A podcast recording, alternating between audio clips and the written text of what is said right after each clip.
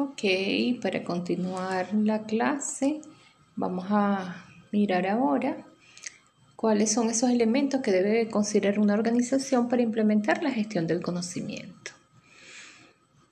Recordemos que las organizaciones pueden utilizar distintas estrategias para hacer lo que se llama el desarrollo organizacional, para mover a su organización de un estadio a otro estadio y para que ésta pueda lograr mejores resultados. Esto se le llama gestión del conocimiento y para lograrlo la empresa se recomienda que haga lo siguiente. En primer lugar, debe definir el negocio en términos de conocimiento, es decir, qué es lo que sabe hacer ese negocio. Esclarecer cómo se compone el capital intelectual de la empresa. Identificar las barreras que impiden el aprendizaje organizacional, es decir, las condiciones que dificultan o obstaculizan el aprendizaje en el ámbito de la organización. Estas barreras las vamos a ver en un instante. Identificar aquellos empleados que producen los conocimientos que dan ventaja competitiva en la empresa.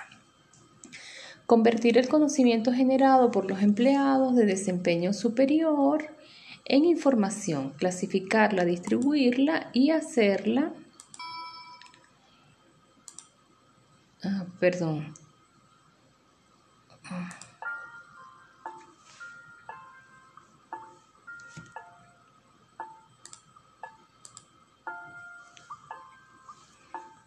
Accesible y hacerla accesible. Identificar las competencias que permiten a los empleados de desempeño superior utilizar la información de manera inteligente.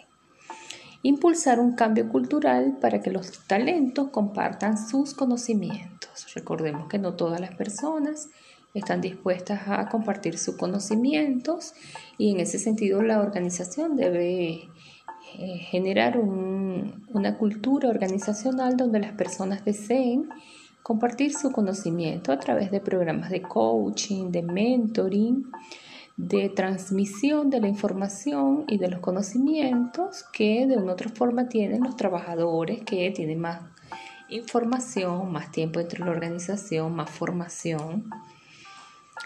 Ahora vamos a trabajar aquí las barreras que impiden el aprendizaje organizacional. Estas barreras han sido desarrolladas por muchos autores, pero aquí vamos a trabajar solo las de Peter Senge, eh, autor del libro La Quinta Disciplina, eh, publicado en 1993. Peter Senge plantea siete barreras o condiciones que constituyen obstáculos para que una organización aprenda.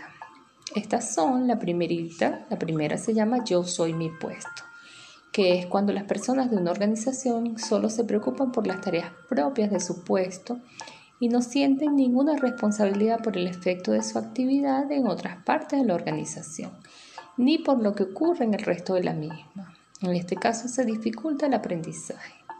La falta de visión sistémica impide el necesario intercambio entre personas para que el aprendizaje se produzca. Yo soy mi puesto, entonces algo así como que eh, un trabajador, en este caso, por ejemplo, un profesor diga yo solo me dedico a dar mi unidad curricular y lo que ocurra con las otras no me importa. Es decir, allí no hay una visión sistémica de todos los que están involucrados, en este caso, en este proceso formativo. La segunda barrera es el enemigo externo.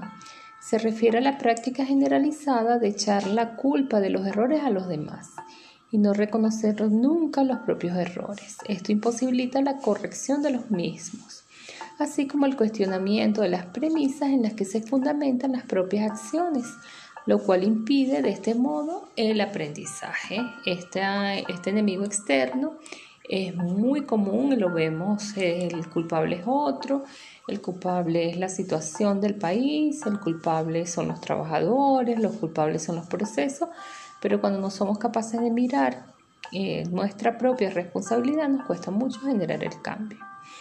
La tercera barrera es la ilusión de hacerse cargo. Esta ilusión consiste en pensar que responder con agresividad a los problemas es sinónimo de proactividad.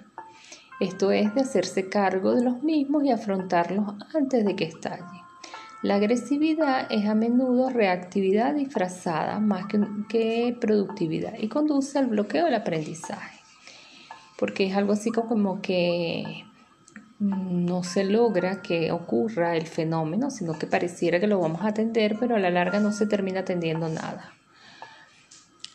El cuarto es la fijación en los hechos. Consiste en prestar atención tan solo en lo inmediato, sin ir más allá de los problemas visibles e ignorando aquellos problemas soterrados, es decir, aquellos problemas que están enterrados, que están profundamente enterrados y a largo plazo, que constituyen la causa de problemas futuros.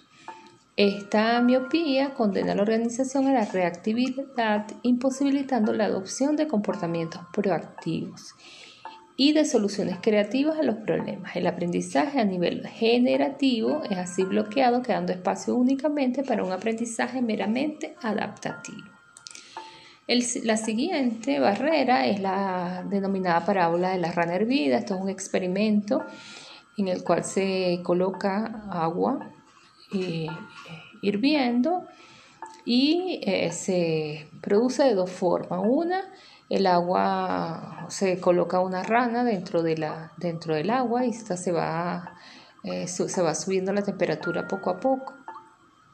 Y se, se observa en este caso que la rana mm, se acostumbra al agua, se va adaptando y cuando ya el agua está lo suficientemente caliente queda hervida porque no tuvo capacidad de respuesta. Sucede lo contrario cuando el agua está muy caliente y se coloca la rana allí, ella salta.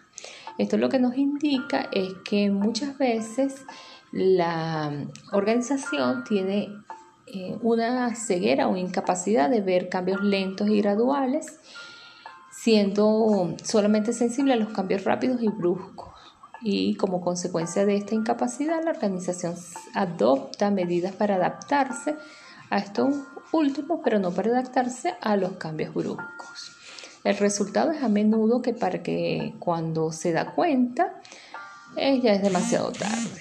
Entonces ya no tiene tiempo para adaptarse. Esta ceguera impide aprender y prepararse para el futuro. En este mismo sentido, dice Gary Hamel, la mayoría de las, em, de las personas de una industria están ciegas de la misma manera, es decir, que todas están prestando atención a las mismas cosas y desatendiendo las mismas cosas. La siguiente barrera, la número 6, la ilusión de que se aprende con la experiencia. Esto es una ilusión, muchas organizaciones asumen que se puede aprender desde la experiencia, pero esto no es posible en ocasiones. Imagínense ustedes un laboratorio químico, cómo se puede aprender con desde la experiencia. Tiene que haber gente capacitada, con capacidad de aprendizaje real para que la organización pueda fluir. Y la siguiente barrera es el mito del equipo administrativo, que significa que creemos que como una persona está en un cargo, esta persona se la sabe toda. Entonces eso no es así. No necesariamente el equipo directivo tiene capacidad para resolver todos los problemas. Por eso es importante dentro de la organización dar, ah, valor al conocimiento, al técnico, al que sabe.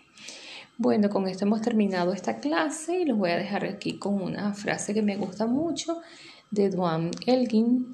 Nadie puede ocupar tu lugar, cada uno de nosotros teje una hebra en la tela de la creación, nadie puede tejer esa hebra por nosotros. Nos toca a cada uno de nosotros tomar lo que nos corresponde. Bueno, muchísimas gracias. Espero que esta clase sencillita les haya gustado. Esta, este tema es muy complejo, este tema es muy amplio. Y en cuanto a las barreras del aprendizaje organizacional, hay muchísimas más. Estas tomé solamente las de Peter Senge, pero si ustedes investigan van a conseguir muchísimas más. Feliz noche.